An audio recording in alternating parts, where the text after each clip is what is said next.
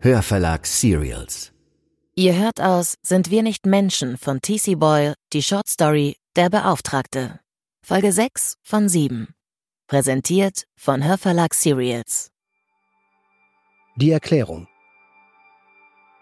Wirklich, Mason, Sie müssen entschuldigen, wenn es im Zusammenhang mit der Unterbringung irgendwelche Missverständnisse oder Unannehmlichkeiten gegeben hat, aber ich habe mich bemüht, in Ihrem und unserem Interesse zu handeln, indem ich Sie in diesem preiswerten Bed and Breakfast untergebracht habe und nicht in einem dieser zugigen, unpersönlichen Fünf-Sterne-Hotels in der City, wie Mr. Oliphant, der Präsident der Yorkshire Bank PLC, es wollte. Und warum? Um Ihnen und uns weitere Auslagen, unnötige Auslagen zu ersparen, bis die Freigabe der Gelder erfolgt ist. Sagen Sie mir, war das falsch? Mason saß gegenüber von Chauvelin am Tisch, vor sich eine Schüssel mit Eintopf, der nicht so sehr anders aussah als der, den er zu Hause im Kühlschrank hatte, während eine Frau, die aus dem Nichts erschienen war, ihm Brot und Butter hinstellte und ihm ein Glas Bier einschenkte.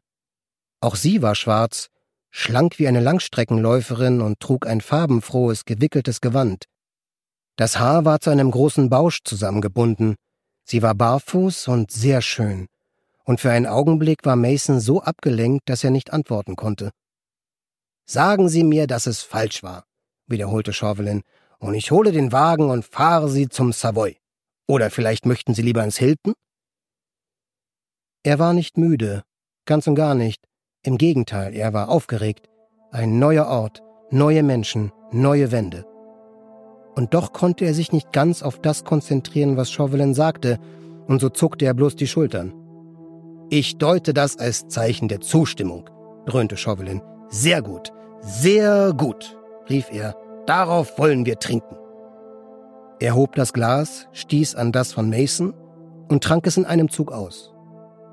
Das Weiß seiner Augen wurde rot, und er schlug sich mit der riesigen Faust ans Brustbein, wie um ein Aufstoßen zu unterdrücken, bevor er sich wieder an Mason wandte. Also, sagte er so abrupt, dass es fast wie das Bellen eines großen Hundes klang. Dann zum Geschäftlichen. Diese charmante Dame hier ist, sofern Sie es nicht schon erraten haben, niemand anderes als meine persönliche Assistentin Miss Afuno Jones, die sich trotz ihres vollen Terminkalenders die Zeit nimmt, Ihnen Ihren kurzen Aufenthalt bei uns so angenehm wie möglich zu machen. Sie hat mein vollstes Vertrauen. Alles, was Sie mir zu sagen haben, können Sie auch ihr sagen, und sie ist auch bevollmächtigt, alle Angelegenheiten zu regeln. Er stockte. Für den Fall, dass ich, wie soll ich sagen, indisponiert bin. Masons Herz krampfte sich zusammen. Er sah den Schmerz im Gesicht des Jüngeren, und er spürte die Trauer, den dunklen Schatten des Todes, der Jan geholt hatte und eines Tages jeden holen würde, der lebte.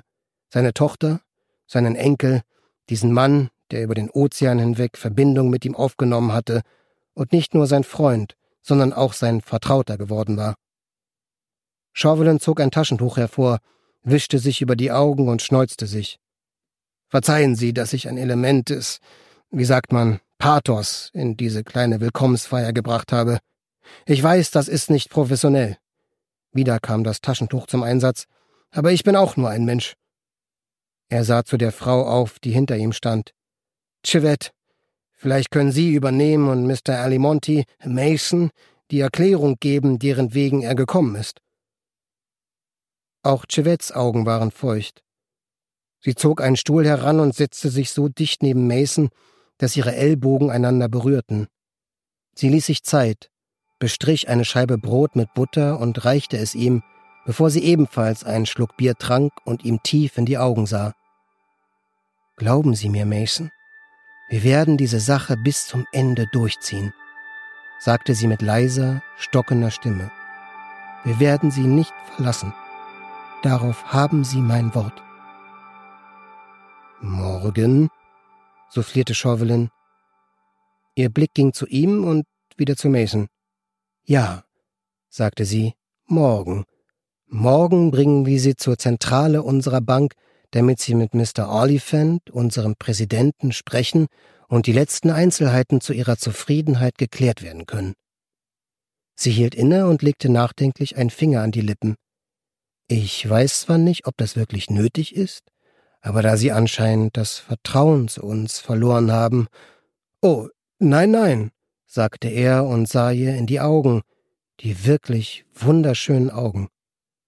Sie hatten die Farbe des Birkenweins, den er als Junge auf Familienausflügen nach Vermont so gerne getrunken hatte.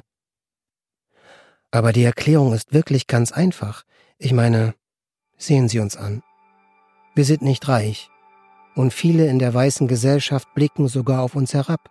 Aber, Mr. Alimonti, und es tut mir leid, das wie ein Mantra wiederholen zu müssen, wir sind redlich und gewissenhaft. Tatsache ist, dass wir es, wie mein wie Mr. Chauvelin Ihnen schon gesagt hat, mit korrupten Menschen zu tun haben, mit Dieben. Und die, nicht wir, sind für die unzumutbaren Verzögerungen in dieser Angelegenheit verantwortlich, Mason. Und hier legte sie, absichtlich oder unbewusst, aber mit leichtem, beruhigendem Druck, die Hand auf sein Bein. Unglückliche Umstände am nächsten Tag, dem letzten seines Aufenthalts in London, und es war nicht einmal ein voller Tag, da sein Rückflug um 18.45 Uhr ging, wurde er von Chivette, die am Fußende seines Bettes stand und leise seinen Namen rief, aus einem traumlosen Schlaf geweckt. Sie trug die Art von Kostüm, die er sich vorgestellt hatte, als er am Telefon zum ersten Mal ihre Stimme gehört hatte, dazu Lippenstift und Lidschatten, und ihr Haar hing ausgekämmt über die Schultern. Mr. Alimonti, sagte sie, Mason, wachen Sie auf, ich habe schlechte Nachrichten. Er stützte sich auf die Ellbogen und blinzelte. In seinem Knie pochte es. Er hatte Kopfschmerzen. Für einen Augenblick wusste er nicht, wo er war. Es sind unglückliche Umstände eingetreten, sagte sie. Graham hatte einen Anfall und ist im Krankenhaus und... Er suchte nach Worten. Krankenhaus? Ist er... Wird er wieder... Sie machte eine ausladende Gebärde. Das weiß ich nicht. Das... Ihr Blick verhärtete sich. Liegt in der Hand der Krankenversicherung und die weigert sich, die Behandlung zu bezahlen, die er so dringend braucht. Und wir, wir sind bloß kleine Bankangestellte, Mason, und keineswegs reich. Ja, wir, denn ich muss Ihnen gestehen, was Sie wahrscheinlich schon vermutet haben, Graham ist mein Mann. Wir wollten es Ihnen nicht sagen, weil wir dachten, Sie würden es unprofessionell finden, aber jetzt ist die Katze aus dem Sack. Sie hielt inne. Ihre Augen füllten sich mit Tränen. Und ich liebe ihn. Ich liebe ihn mehr, als ich mit Worten sagen kann. Er war in einer fremden Stadt. Er lag im Schlafanzug in einem fremden Bett, an dem eine fremde Frau stand, und ihm brach das Herz. Bitte helfen Sie uns, flüsterte sie. Bitte.